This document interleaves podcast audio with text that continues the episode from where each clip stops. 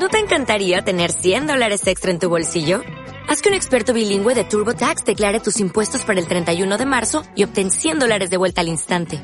Porque no importa cuáles hayan sido tus logros del año pasado, TurboTax hace que cuenten.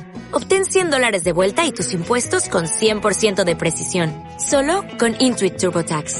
Debes declarar para el 31 de marzo. Crédito solo aplicable al costo de la presentación federal con TurboTax Full Service. Oferta sujeta a cambios o cancelación en cualquier momento. Bienvenidos a Radio Libertad Constituyente.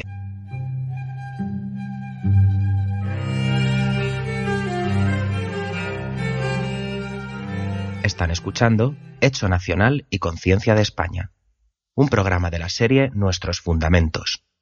Presenta Gabriel Sánchez Corral.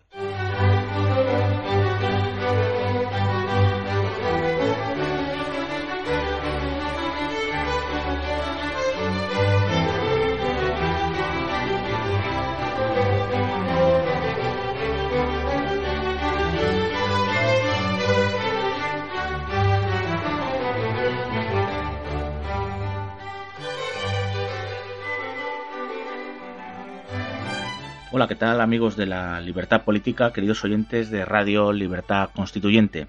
Bienvenidos a esta octava edición de Nuestros Fundamentos donde estamos analizando y exponiendo la obra de don Antonio García Trevijano titulada Hecho Nacional y Conciencia de España.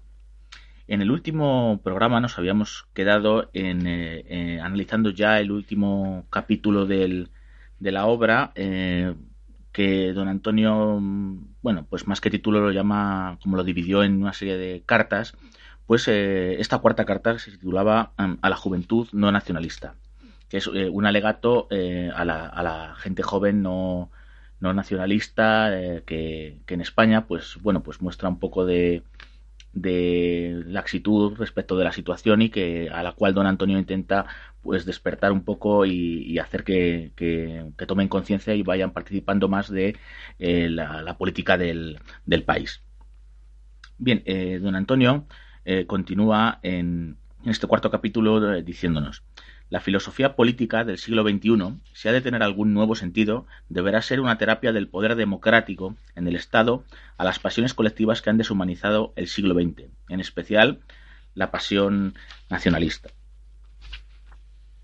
Continúa eh, don Antonio analizando, eh, hasta el punto de que ninguna colectividad social y ninguna idea política han salido de la dictadura con el vigor y la autenticidad moral que tuvieron durante la represión a que fueron sometidas ni la conciencia obrera, ni la del nacionalismo catalano vasco pueden sentirse hoy orgullosas de su indigna contribución al triunfo de la continuidad, en el control del poder del Estado, de los mismos grupos de interés económico y de los mismos hombres políticos que durante la dictadura las sofocaron o aniquilaron. Solo por esto no están en condiciones de, de exigirnos que respetemos su deseo de autodeterminación, en nombre de una democracia que no reconoce tal derecho y que, además, ellos mismos se encargaron de abonar. Porque han sido esos movimientos, junto con el Partido Socialista Obrero Español, los responsables de que la conciencia unitaria del Estado español, en lugar de ser una fiel expresión de la conciencia nacional democrática de los españoles, solo sea el soporte de un inmoral artificio constitucional para hacer convivir en el Estado de partidos, con una pseudodemocracia, el interés oligárquico de burocracias políticas y sindicales, junto al particularismo de ilegítimas ambiciones regionales el juego del oportunismo constitucional de los nacionalistas ha sido demasiado descarado como para que pueda ser respetado ahora. Todos ellos, para disfrutar del poder del Estado en un régimen de oligopolio, se concertaron en un pacto de silencio sobre el pasado, en un borrón y cuenta nueva de la identidad nacional anterior, como si España pudiera nacer de repente a una vida sin historia y adquirir una virginal conciencia de sí misma, con las libertades que ellos, traidores a la causa democrática, nos regalaban. Y ha sucedido lo que era de esperar. La patología de la conciencia nacional, con tan insolente tratamiento de las clases dirigentes, se ha limitado a cambiar de signo oportunista. Lo que antes era enfermizo por exceso, el nacionalismo español, ahora lo es por defecto.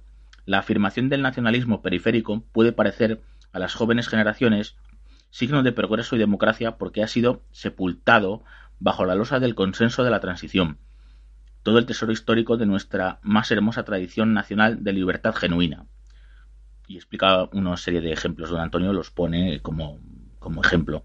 eh, la Revolución Gloriosa, la República Federal, la Segunda República, el exilio, resistencia clandestina, formas originales de sindicalismo como la CNT y comisiones obreras, formas originales de unidad en la acción política para la conquista de la democracia, como la Asamblea de Cataluña y la Junta Democrática de España. Tenemos que recordar a todos nuestros oyentes que don Antonio fue el creador, fue el alma que inspiró y que hizo posible la, Junta Democrática de España, que luego se, eh, se fundió con eh, otra plataforma dando origen a la llamada Plata Junta, ¿no? Sigue don Antonio. Con este entierro de la historia de España se ha dado paso al cortejo fúnebre de una pobre conciencia nacional en los jóvenes y una mala conciencia de oportunismo post-nacional en los adultos. La primera, una conciencia cosmopolita en el vacío. No puede percibir que las minorías vasca y catalana, sin estar ya oprimidas por una sedicente cultura española, pretendan pasar a ser ahora, con la autonomía cultural nacionalista y el derecho de autodeterminación, unas mayorías opresoras en sus territorios de aquella cultura común y la conciencia posnacional, empeñada en que se olvide el aberrante sentimiento de su reciente nacionalismo franquista, admite la autodeterminación porque le parece, en su ignorante demagogia, una expresión sumamente democrática de los derechos de los pueblos, solo que no se puede ejercitar porque no está reconocida en la Constitución, como si pudiera caber en ella. Sería entonces una deconstitución del Estado. Continúa don Antonio. Esta falsa y voluntarista conciencia ahistórica de España asumida también por los partidos y medios intelectuales de la oposición al franquismo que traicionaron por puro oportunismo personal de poder la causa democrática que encarnaron en la clandestinidad encuentra el signo de identidad de lo español en ese nacionalismo negativo del consenso constitucional, en ese, y, pone entre comillas, patriotismo constitucional, que los alemanes tuvieron que inventarse para no tener que asumir el pasado nacionalista del holocausto hitleriano. Aquí añado yo que el, famoso patriotismo constitucional, si no recuerdo mal, eh, en fin, uno de sus avalides, uno de sus eh, potenciadores fue el filósofo alemán eh, Jürgen Habermas, que bueno, pues últimamente ya, a pesar de que el hombre está tiene ya cierta avanzada edad, pues creo que últimamente desvaría demasiado en algunos de, de los conceptos que analiza. Pues esto es una opinión mía, ojo. Continúa don Antonio con el relato y es con este abstracto e imposible sentimiento de la patria, a través de la constitución de un régimen político oligárquico, como lo español manifiesta su impotencia para oponerse al egoísta patriotismo económico del nacionalismo catalán y al aldeano patriotismo étnico del nacionalismo vasco. Por ello, España hoy, como en su momento dijo Metternich de Italia, eh, la mera expresión geográfica de un país. Esto se refiere al, a Metternich cuando hablaba de la unificación italiana. Metternich era el, el canciller del, eh, en, el, en, el, imperio austrohúngaro, el canciller del, del emperador. Y bueno, pues eh, de alguna forma hacía mofa de, de, Italia, porque claro, Italia, el norte del Véneto, sobre todo, la zona de Venecia, quería eh, unirse, quería desgajarse del imperio austrohúngaro, quería independizarse y que luego fue, para luego formar parte de, la, de la naciente Italia moderna. Continúa don Antonio. Se puede poner en la falta de memoria histórica de las jóvenes generaciones, dominadas por la ansiedad de vivir lo nuevo, la causa de la pérdida de sentimientos de identidad nacional y de su propensión a suplirlos con nuevas lealtades a comunidades transitorias, nucleadas en torno a mudas musicales, religiosas, deportivas o de simples indumentarias de marca. Pero nadie quiere darse cuenta, al parecer, de que la actual desafección de la juventud con respecto a los ideales o creencias de sus mayores y la inclinación a suplirlos con adiciones a drogas químicas o espirituales no son debidas a que hayan perdido el recuerdo de los hechos o gestas que fundaron los sentimientos nacionales, sino la insoportable soledad moral en que los ha situado la necesidad de tener que vivir en un país, lo pone entre comillas don Antonio, sin historia ni pasado generacional, con el futuro literalmente encerrado en un presente ocupado por la oportunista generación llamada del cambio, y en un clima cultural tan cínico y corrupto que solo, y vuelvo a entrecomillar, dan ganas de coger la escopeta y liarse a tiros, como repite una y otra vez en sus atinados comentarios sobre las costumbres de la transición un popular periodista. Seguimos. Eh, nunca ha existido un peor conocimiento del estado emocional y de pensamiento en que se encuentran los jóvenes, en relación con las causas sociales y políticas que los marginan de la sociedad productiva y de la sociedad política. Y nunca como ahora ha sido mayor el conocimiento estadístico de lo que dicen o creen los eh, jóvenes sobre todos los aspectos de su vida. No se trata de una simple ruptura generacional entre padres e hijos, sino de la ruptura de la continuidad nacional en el relevo y ósmosis de las generaciones, de un estancamiento en la circulación de las élites profesionales, sin entender esta idea en el sentido trascendente que le dio Pareto como explicación de la historia. Y aquí añado yo que, eh, fijaos, esto está escrito en 1994 y 22 años después es eh, la realidad misma de la situación que, estamos soportando los españoles y sobre todo la, gente menor de, de 40 años, los que en teoría nacieron en lo que ellos llaman democracia. Continúa don Antonio.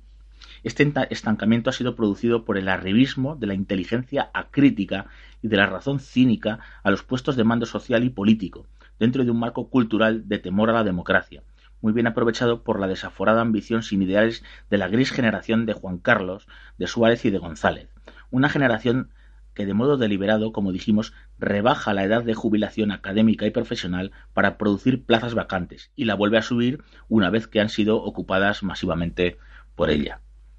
Debido a los miedos absurdos y ambiciones inferiores que se tradujeron al final de la dictadura en la instauración de la monarquía parlamentaria de Juan Carlos, la identidad nacional de España ha sido quebrantada en la conciencia colectiva de los españoles. Su pérdida de confianza en el sentido histórico de la integridad de España y en el sentimiento de pertenecer a una comunidad nacional llegará a ser irreparable de no ponerse a tiempo un remedio adecuado a las causas morales y materiales que producen ese malestar, esa dificultad de ser o de sentirse español que embarga a las nuevas generaciones. Y en especial, como síntesis de todas ellas, un remedio inteligente a la causa política del actual régimen de poder partidista.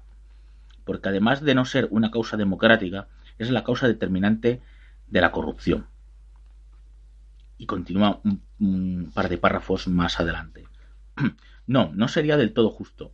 A ellos, a los que antes fueron y luego han dejado de ser demócratas, se les puede represar algo tan horrible como haber renegado de sí mismos y de la democracia, para acomodarse a la situación, facilitando la permanencia en el Estado, con el fin de explotarlo en su propio beneficio, del complejo de culpabilidad fascista que arrastraban los gobernantes franquistas de las libertades otorgadas a la transición. Unos hombres maduros que, y, ponen entre exclamaciones. En horas 24 pasaron de la represión al teatro, haciendo un poco el símil de, de Lope de Vega cuando decía aquello de, ¿verdad? Recordáis de que de las musas al teatro en horas 24. Eh, uno de nuestros autores más, eh, más eh, productivos de, de, la historia literaria española. Y soldado y, gran, y orgulloso de haberlo sido por parte de las armas españolas. Esto, en fin, don Antonio continúa. Todo el mérito de la obra de, de construcción nacional de España le corresponde a quien de verdad lo tiene. y dos puntos. A los renegados del nacionalismo franquista. A los solemnes perjuros de los principios fascistas del movimiento nacional que, para seguir en un estado de partidos con el mismo poder que detentaron bajo la dictadura de un partido, ofrecieron en holocausto de su ambición personal la denigración del nombre y de la tradición liberal de España, a los patriotas de oficio, que sacrificaron patria, rey, nación y ley para dar satisfacción a otras ambiciones partidistas tan bastardas como las suyas, hasta hacer de nuestro único nicho nacional lo que hoy es, algo innombrable.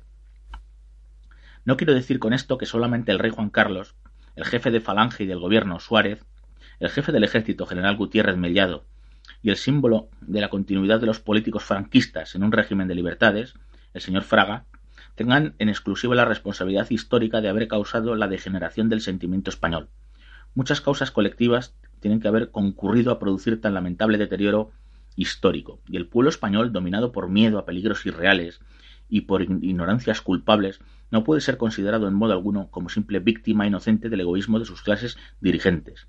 Basta ya de tanta demagogia irresponsable. Pero sí digo y sostengo, sostengo como probable que sin atender al interés personal de aquellos altos dignatarios de la represión, sin el costoso precio moral que tuvieron que pagar los españoles para mantener en el poder a las mismísimas personas que el propio dictador había encumbrado en el Estado, era inconcebible que el nacionalismo catalán y vasco, y no digamos los partidos de la izquierda social, hubieran querido o podido conseguir, con el ejercicio de unas libertades democráticas, ojo, no de las libertades otorgadas por la dictadura, la degradación política, intelectual y moral del sentimiento español, alcanzada mediante aquel pacto secreto, que aún se mantiene vivo entre la oposición clandestina y los llamados patriotas de oficio. Y con esto llegamos a la causa política que ha destruido a la idea de nación española, al método político de la transición. Y continúa don Antonio. Al célebre consenso que a pesar de su etimología pacífica y conciliadora, y como en la segunda parte de este libro veremos, solo es una más entre las variadas formas políticas de luchar por el poder.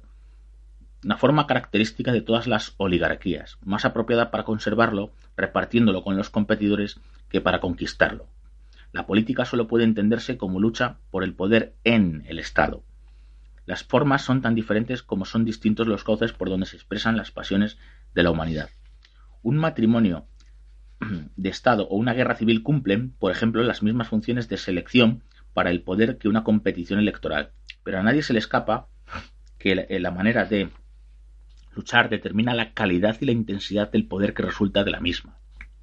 Sin la guerra civil, sin su duración de exterminio, sería incomprensible la duración y la intensidad del poder de la dictadura que engendró. Pues bien, sin ese consenso de que tanto se ufana la clase política, sin aquel pacto secreto entre la legalidad burocrática de la dictadura y la legitimidad predemocrática de la oposición clandestina, no se entendería por qué la nación española ha sido sacrificada al Estado español, por qué la sociedad civil española ha perdido la conciencia de su identidad nacional, por qué no hay en la sociedad política una democracia formal y por qué la corrupción es factor de gobierno. Y bueno, queridos amigos, llegados a este punto vamos a hacer un pequeño alto en el camino y en breves segundos volvemos. Todos los días a las 7 de la mañana escuche nuestros fundamentos. Una serie de programas dedicados al análisis de las ideas recogidas en las numerosas obras escritas por don Antonio García Trevijano. Nuestros fundamentos. El fundamento del MCRC.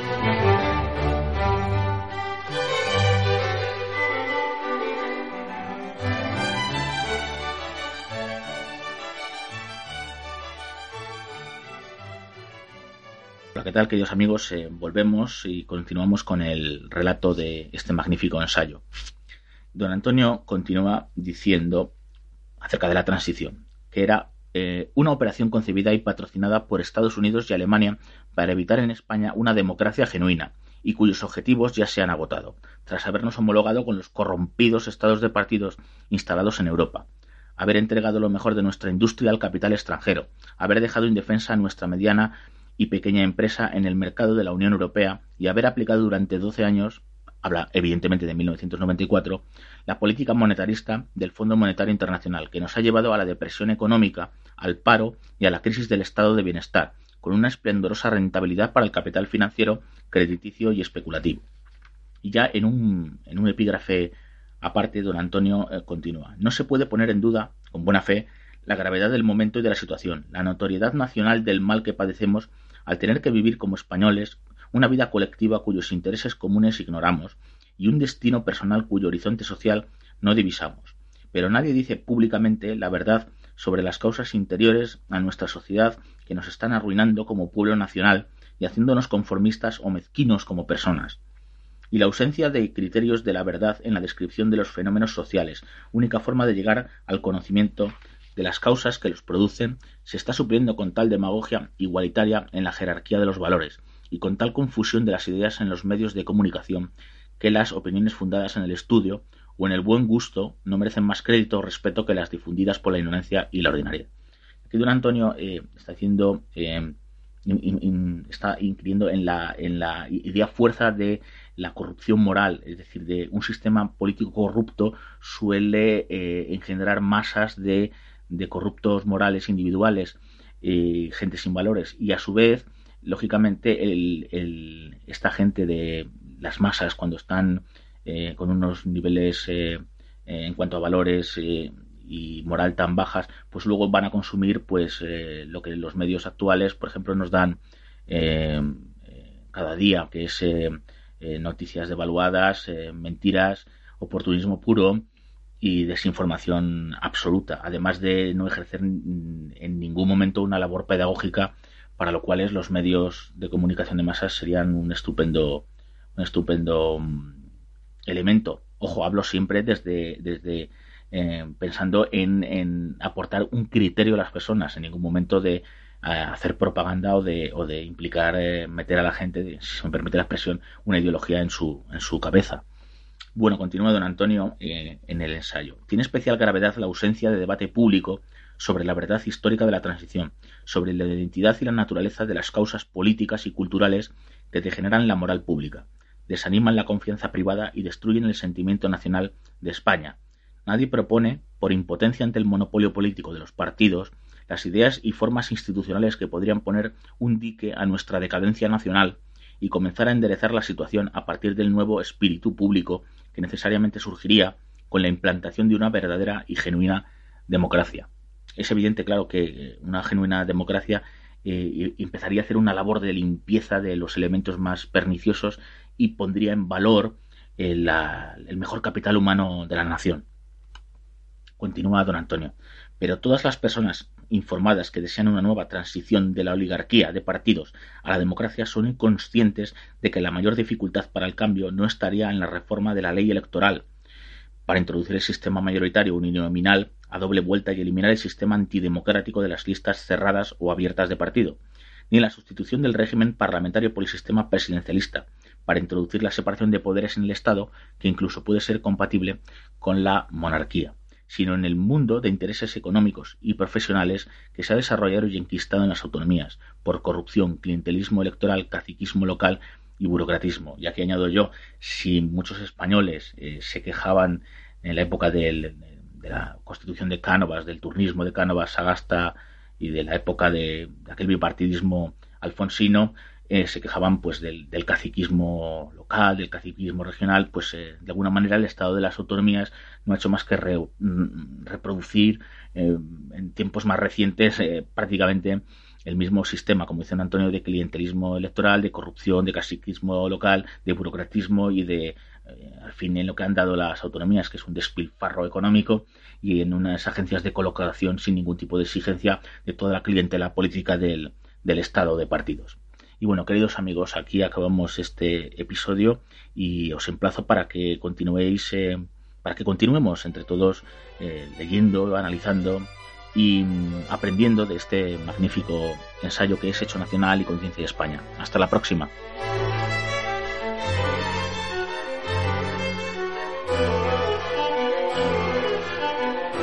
Gracias por haber escuchado nuestros fundamentos. No olviden visitar la parrilla de programación en la nueva página web del Movimiento de Ciudadanos hacia la República Constitucional, en la dirección www.mcrc.es. Radio Libertad Constituyente. La libertad viene en nuestra busca.